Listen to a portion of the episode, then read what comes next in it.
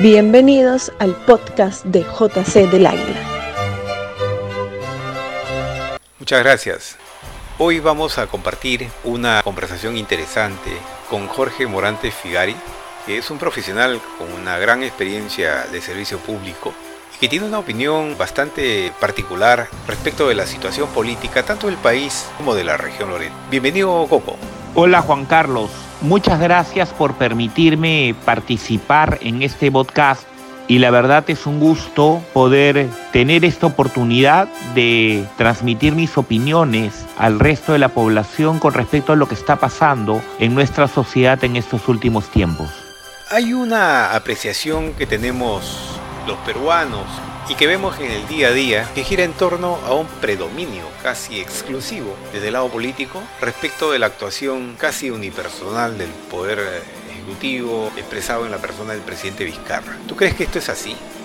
Definitivamente hay una hegemonía total del poder ejecutivo. Lamentablemente los demás poderes del Estado se han dejado avasallar totalmente porque en realidad tendrían mucho que decir y mucho que hacer. En el caso del Poder Judicial, por ejemplo, en esta oportunidad se están viendo toda la problemática de los penales, de las cárceles, donde evidentemente hay un enorme problema de hacinamiento. Ya tenemos fallecidos en las cárceles y el Poder Judicial no está trabajando y está totalmente sometido a las disposiciones del Poder Ejecutivo sin tener en cuenta sus responsabilidades y obligaciones. Como por ejemplo, revisar de una forma ágil e inmediata la enorme cantidad de prisiones preventivas de diversos temas, de diversos asuntos, de diversos delitos, que seguramente han sido dadas de una forma bastante mediática por un lado o bastante apresurada por otro. Entonces tenemos una enorme cantidad de personas que están ingresadas en los penales, que es más o menos el 50% de la población penal, si no es más, que no tienen sentencia y están simple y llanamente siendo procesados y están con prisión preventiva,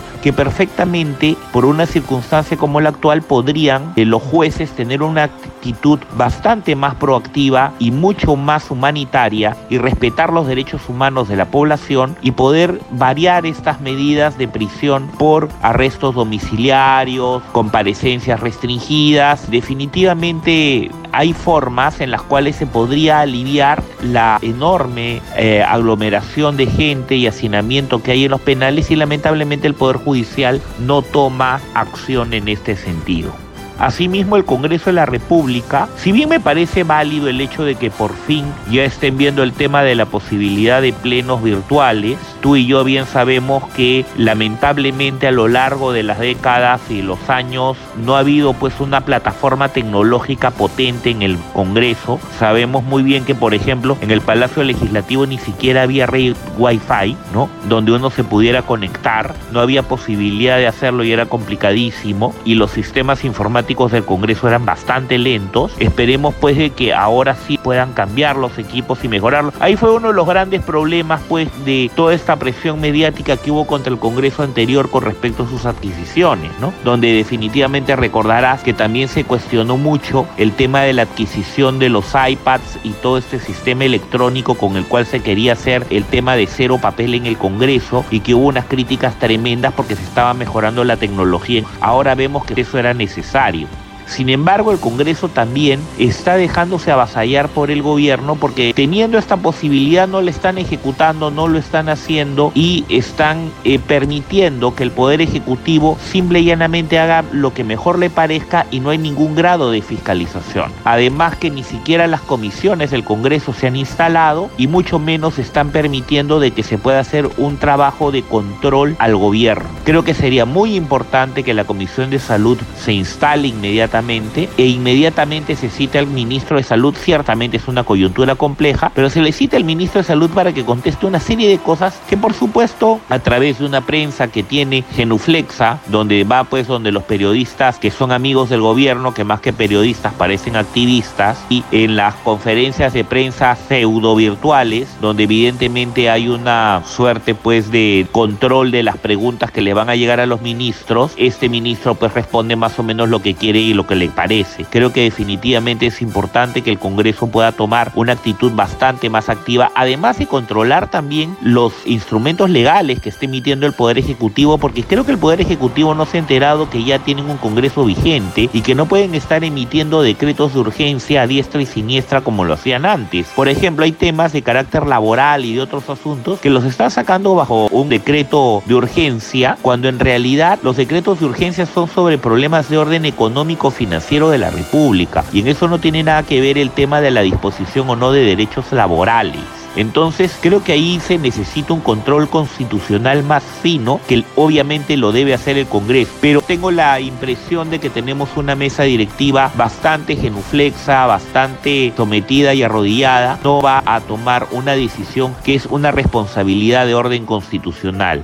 Yo lamento eso por las actuales autoridades del Congreso que no se están sabiendo dar su lugar. Y además eso les va a pasar factura después porque creo que los problemas que se están ocasionando al Perú con muchas de las medidas que se están tomando van a ser muy graves para el público en los próximos meses. Todos los días, casi todos los días, de lunes a viernes, tenemos al presidente de la República expresando eh, su opinión en torno a a la coyuntura pandémica que atravesamos en el Perú y también en el mundo, claro. Esto lo vuelve un protagonista en este asunto. ¿Crees tú que el presidente Vizcarra está conduciendo bien la política de salud, en especial en esta coyuntura? Creo que aquí hay varios errores, ¿no? Y, varias cifras que son bastante cuestionables, como por ejemplo el tema del muestreo que da el tema de las muestras, donde suma sin distinguir lo que son las pruebas moleculares con las pruebas serológicas. Creo que ya ha quedado largamente demostrado que las pruebas estas serológicas o, o llamadas pruebas rápidas son definitivamente muy inexactas. Es más, acá en Iquitos ya lo hemos visto en más de un caso que creo que todos conocemos donde evidentemente incluso se han tomado las muestras eh, rápidas y han aparecido como negativos y en realidad eran positivos. Lo mismo en Lima y en todo el país se está repitiendo lo mismo, mientras que la prueba molecular es mucho más precisa, donde los países han tenido éxito en el control de este tipo de epidemias o pandemias, como ha sido el caso de Taiwán, el caso de Singapur, el caso de Corea, el caso de Alemania, lo han hecho esencialmente con pruebas moleculares. En Estados Unidos ya se van más o menos por los 2 millones de pruebas moleculares tomadas. Entonces, evidentemente, creo que el presidente miente y su ministro de Salud también mienten cuando hablan que eh, no hay las pruebas moleculares en el mercado. Hace tres semanas el señor eh, Iván Duque, nuestro vecino de Colombia, ha comprado más de un millón de pruebas moleculares y ya les están utilizando en su país. Si Colombia lo pudo hacer, ¿por qué no lo puede hacer el Perú? Eso nos detalla con precisión quién está enfermo y quién no lo está. Son mucho más precisas y eso nos puede dar una verdadera imagen de cómo está la pandemia. Otra cosa, recién hoy día o recién ayer han preparado un programa de seguimiento de los que son positivos para ayudarlos en sus casas y poder aislarlos. Eso se llama para cualquier médico encargado o especialista en epidemiología, eso se llama generar el cerco epidemiológico. Eso se debió haber hecho desde el primer día. Se han demorado más de un mes en poder plantear la idea de dar un seguimiento a todos y cada uno de los infectados. Imagínate Juan Carlos, si esto se hubiera hecho desde el primer día, con toda la gente que estaba infectada, con un control domiciliario real y directo, inmediato, estoy seguro que esta pandemia no se hubiera extendido como se está extendiendo en el Perú ahora. Otro tema que es grave también a mi entender es el asunto de, creo que tal vez puede sonar políticamente no muy correcto lo que voy a decir, pero eh, el tema estar repartiendo dinero por aquí por allá a través de diversos bonos. Creo que hubiera sido mucho más eficiente el hecho de, por ejemplo, entregar comida casa por casa a nivel de todas las casas del país los sistemas de desarrollo de los programas sociales en el Perú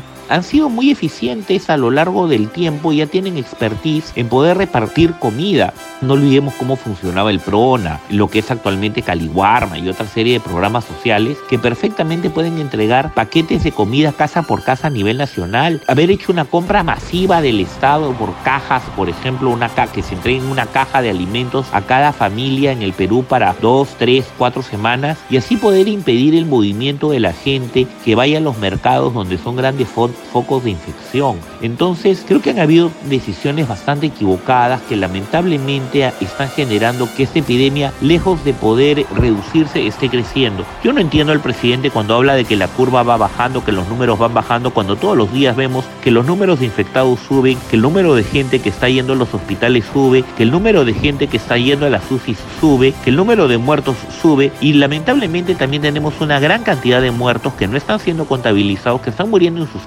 o están muriendo en las calles, como ya lo hemos visto en diversas ciudades del Perú. Y eso es muy grave, Juan Carlos. Creo que está siendo muy mal manejada. Aquí no se está haciendo siguiendo una política de salud, se está haciendo política con la salud. Y eso creo que es grave, porque hacer política con la salud en vez de tener una verdadera política de salud para enfrentar este problema que está matando gente en el Perú, este lo podría decir hasta criminal. ¿Por qué no preguntarle a la gente que realmente sabe y que ha solucionado estos problemas?